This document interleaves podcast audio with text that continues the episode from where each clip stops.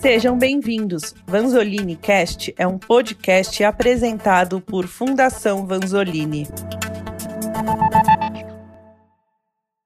Bem-vindos ao podcast da Vanzolini. Hoje a gente está aqui com a presença do Flávio Tripas, um dos nossos palestrantes no evento Líderes Inspiradores. A gente gostaria primeiramente de agradecer a sua participação e pedir que você se apresente para os nossos ouvintes e conte rapidamente um pouco da sua trajetória nesse universo do empreendedorismo e de iniciativas inovadoras. Oi, pessoal, é um prazer estar aqui. Muito obrigado pelo convite. Meu nome é Flávio Pripas, eu sou investidor em Venture Capital pela Redpoint Ventures. A Redpoint Ventures, para quem não conhece, é uma parceria de dois fundos do Vale do Silício, a Redpoint e a Ventures e os sócios locais.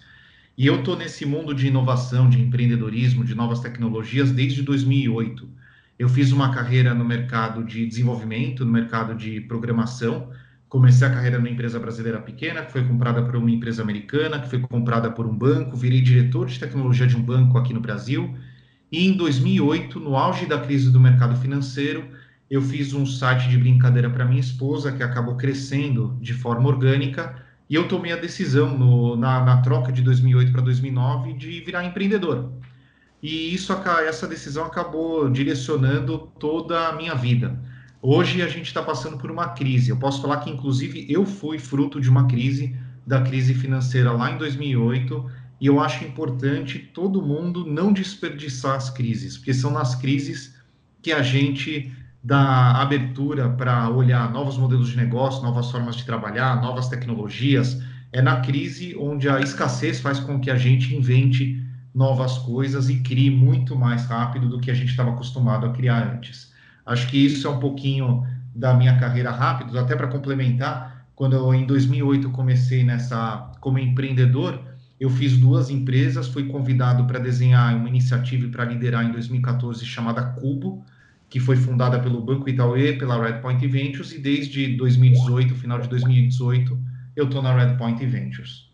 Muito legal, agradecemos a sua presença. E para começar essa, esse bate-papo, queria te perguntar, é, tendo em vista essas transformações que o mundo está vivendo, tanto socialmente como economicamente, o que você vê de importante que as empresas devem buscar para não ficar para trás, para acompanhar esse, essa onda? Olha, você para mim usou a palavra correta, que é acompanhar. A única coisa que a gente consegue fazer hoje é acompanhar, porque as coisas elas mudam tão rápido que a gente tem que tentar acompanhar. A gente nunca vai estar à frente de tudo que está acontecendo. E tanto as empresas, grandes, médias ou pequenas, ou empreendedores, ou mesmo as pessoas, o que elas têm que fazer para que elas possam acompanhar toda essa velocidade de transformação do mundo é se dar o direito de testar, de tentar, tentar fazer coisas diferentes. Você, se, mesmo se você está numa empresa um pouco mais tradicional, ah, é muito importante que a empresa, mesmo ela sendo mais tradicional, ela dê abertura para que em alguma linha de negócio, em alguma equipe, as, as pessoas tentem fazer as coisas de uma maneira diferente, usando uma tecnologia diferente, uma plataforma diferente. Ah, o importante é tentar e, mesmo se errar, a organização aprendeu com aquele processo. Eu, eu gosto muito da, da teoria do effectuation, que, que, que tem alguns pilares em, e dentre eles fala que se você quer inovar de verdade, você não planeja o sucesso da sua iniciativa de inovação. Você planeja o fracasso da sua iniciativa de, de inovação. Porque se você planejar o sucesso, ela não é uma iniciativa de inovação simplesmente porque você já sabe onde você está chegar, onde você vai chegar, você está fazendo uma melhoria incremental. Agora, se você tem uma ideia, uma visão e acha que aquilo pode dar certo, só que você não tem a mínima ideia se vai dar certo ou não, a única coisa que você consegue fazer é planejar o fracasso daquela sua iniciativa. E parece mais fácil do que do que eu estou falando. Você pode simplesmente falar, eu quero testar uma coisa diferente e eu vou usar esse tempo e esse dinheiro para testar aquela coisa diferente. Se tudo der errado, você só perdeu aquele tempo e aquele dinheiro. Só que se der certo, o potencial ele é tão maior que é a única maneira de se planejar algo que realmente seja inovador. E para você, o que é inovação? Você acha que inovação está ligada necessariamente à criatividade? Eu não acredito em criatividade. Eu saí em 2012 na lista dos 100 mais criativos do mundo da Fast Company. 100 Most Creative People in Business 2012. Negócio bonito. E me fizeram uma pergunta depois que eu saí nessa lista do, sobre como que eu era uma pessoa tão criativa. E eu estou dando a mesma resposta agora. Eu não acredito em criatividade. Eu acredito em arregaçar as mangas e ir lá e fazer. Aquele, aquela frase que já é até chavão hoje em dia, que é 99% suor e 1% inspiração, é o que eu acredito. A inovação, para mim, significa desafiar status quo e você fazer as coisas de uma maneira diferente. E para fazer as coisas de uma maneira diferente, você não vai acertar de primeira. Você tem que fazer uma, duas, três, quatro, cinco, dez, quinze, vinte, cem vezes até você acertar. E o, quando você tiver o resultado final, as pessoas de fora vão falar que você é criativo. Mas você sabe muito bem que você só chegou naquilo depois de muito esforço. O que, qual, qual foi esse caminho que te levou do Cubro para Red Point? E o que isso foi de, teve de importante na sua carreira e no mercado? O, eu acho que é bacana que ao longo da minha carreira eu acabei tendo uma jornada onde eu passei por várias experiências diferentes. Eu, eu trabalhei em empresa pequena, eu trabalhei em empresa multinacional americana, eu trabalhei em empresa gigantesca de mercado financeiro, Uh, depois eu tive a minha própria startup, recebi rodada de investimento, vendi uma participação dela, tive uma outra startup que deu alguma coisa errado. Daí eu fiz o Cubo, que foi um projeto que é super reconhecido, que foi super bacana, mas ele é, já, já era mais voltado para fomento de mercado.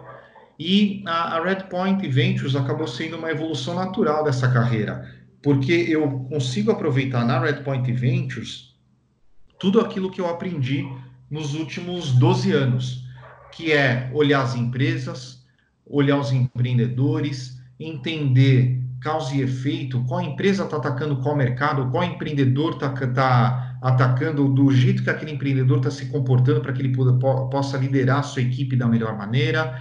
E como venture capital, como investidor agora, eu uso toda essa bagagem uh, de uma forma super efetiva para que a gente possa fazer os melhores investimentos. O que, que faz um fundo de venture capital? O fundo de venture capital, ele investe hoje numa empresa que talvez, porventura, quem sabe, vai começar a fazer sucesso daqui a 5, 6, 7 anos. Para que a gente consiga investir hoje numa empresa que talvez, porventura, quem sabe, vai começar a fazer sucesso daqui a 5, 6, 7 anos, a gente tem que ter muita bagagem para ligar os pontos. E é muito reconhecimento de padrão. E isso que é bacana que eu estou colocando à prova agora mas engana-se quem pensa que eu entrei nessa posição já sabendo tudo. Uh, eu nunca tinha trabalhado de, desse lado da mesa, do lado de investimento. Eu estou aprendendo todo dia. O que me dá mais prazer na vida é estar numa posição onde eu consigo efetivamente aprender coisa nova todos os dias. E de tudo isso que você nos contou, é, obviamente a inovação e a, e a e uma certa liberdade de pensamento dessas empresas de inovar e de investir, obviamente com critério.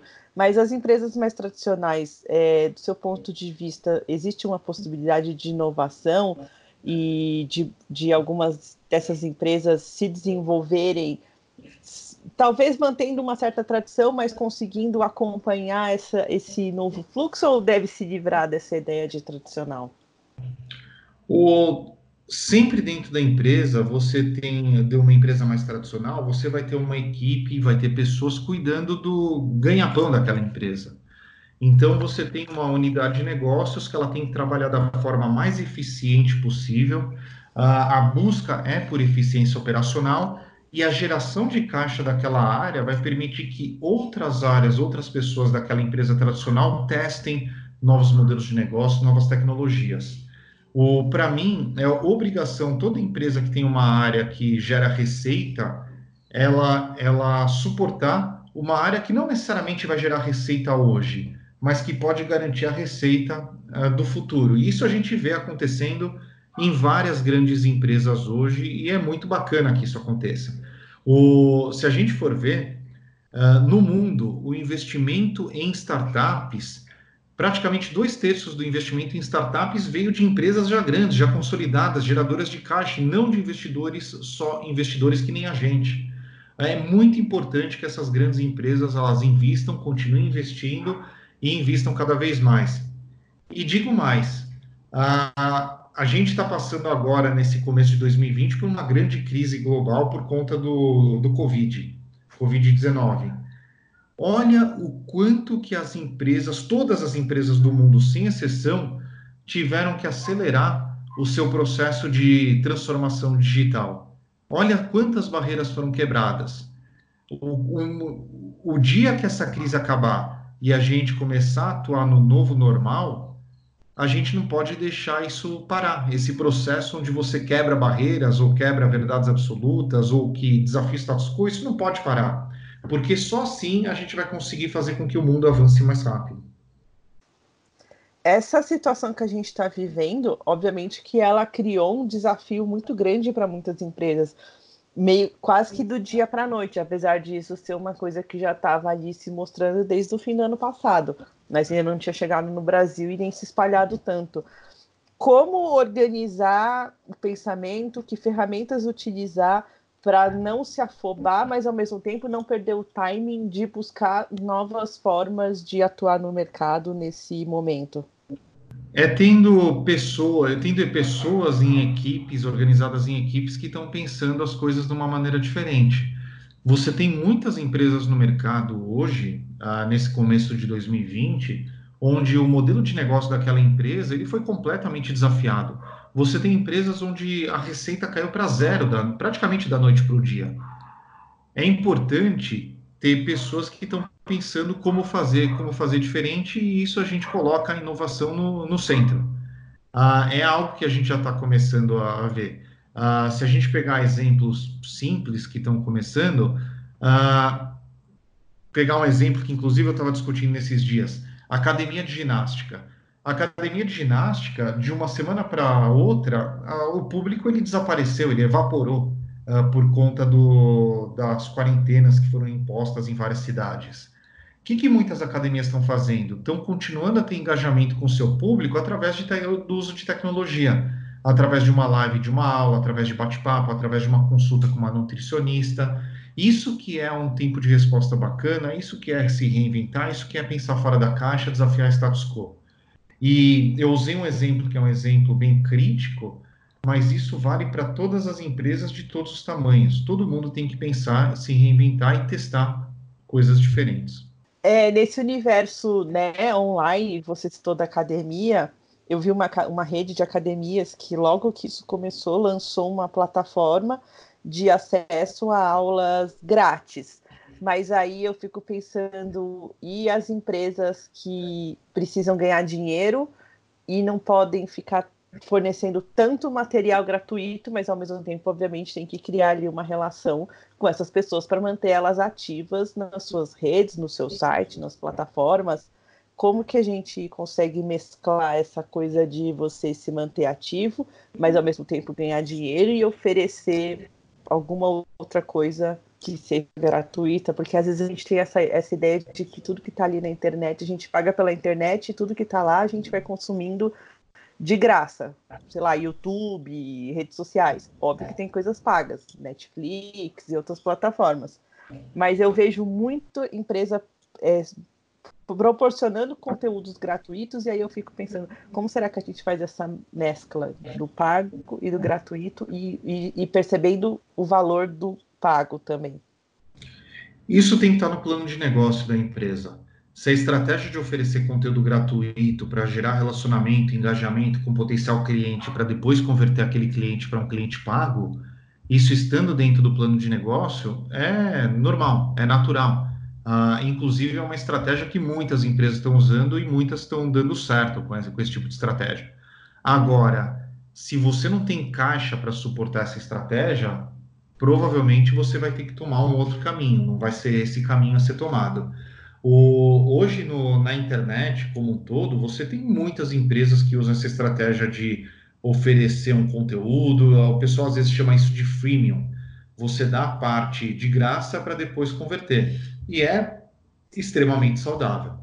O próprio Spotify, que é uma empresa que está crescendo muito, ela cresceu muito com essa estratégia Uh, o próprio YouTube ele cresce muito com essa estratégia. Então você tem muitos exemplos em todas as frentes.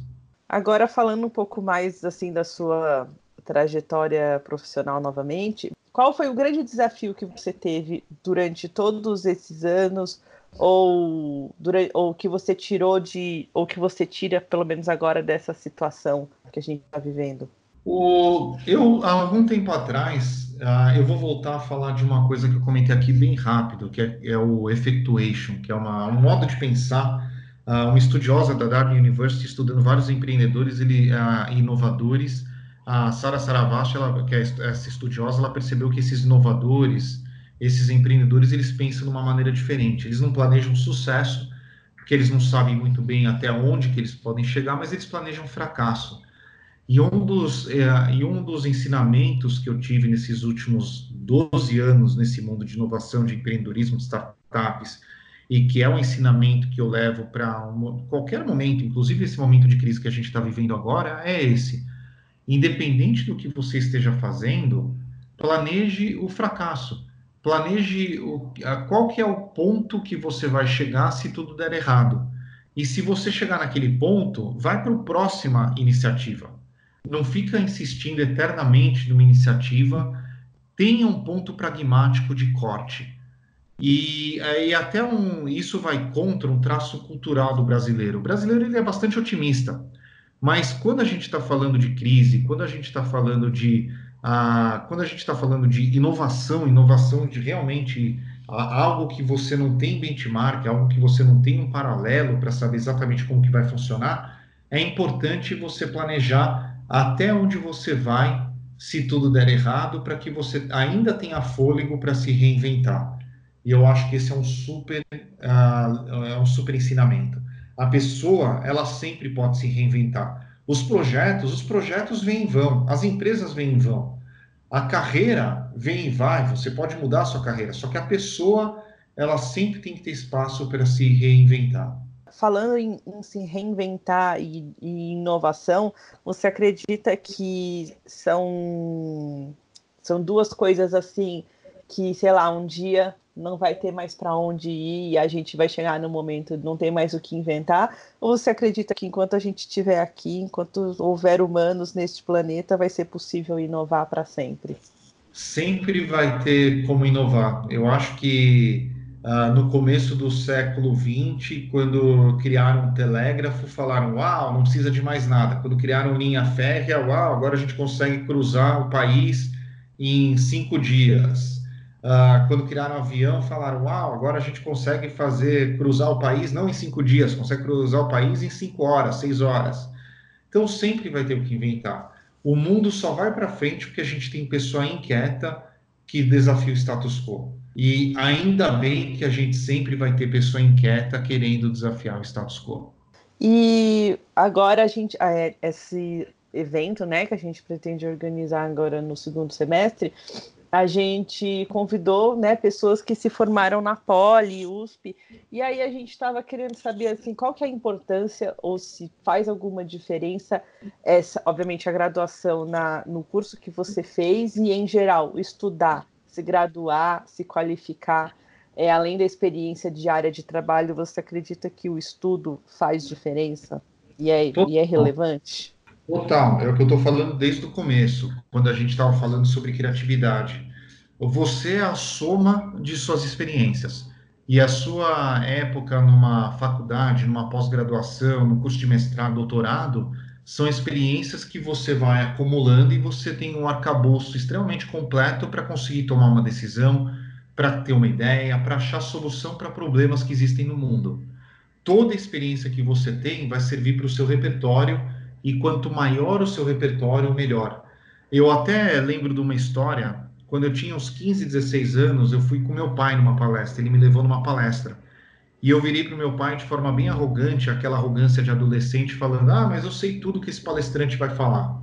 E meu pai virou para mim e falou um negócio que eu lembro até hoje: que você pode até já ter ouvido falar sobre o que, o que aquele palestrante vai falar. E se você realmente souber tudo, olha como ele anda no palco, olha como ele fala, olha se ele tem algum tique nervoso, se ele repete alguma coisa. Em toda ocasião, sem exceção, você sempre pode, pode aprender e isso sempre vai somar para o seu repertório. E é um dos maiores ensinamentos que a gente pode ter. Se esforçar para aprender em toda ocasião que a gente tem, em toda oportunidade que a gente tem para aprender. Muito legal, Flávio. A gente agradece demais a sua participação nesse nosso podcast. Legal, obrigado pelo convite. Contem comigo sempre.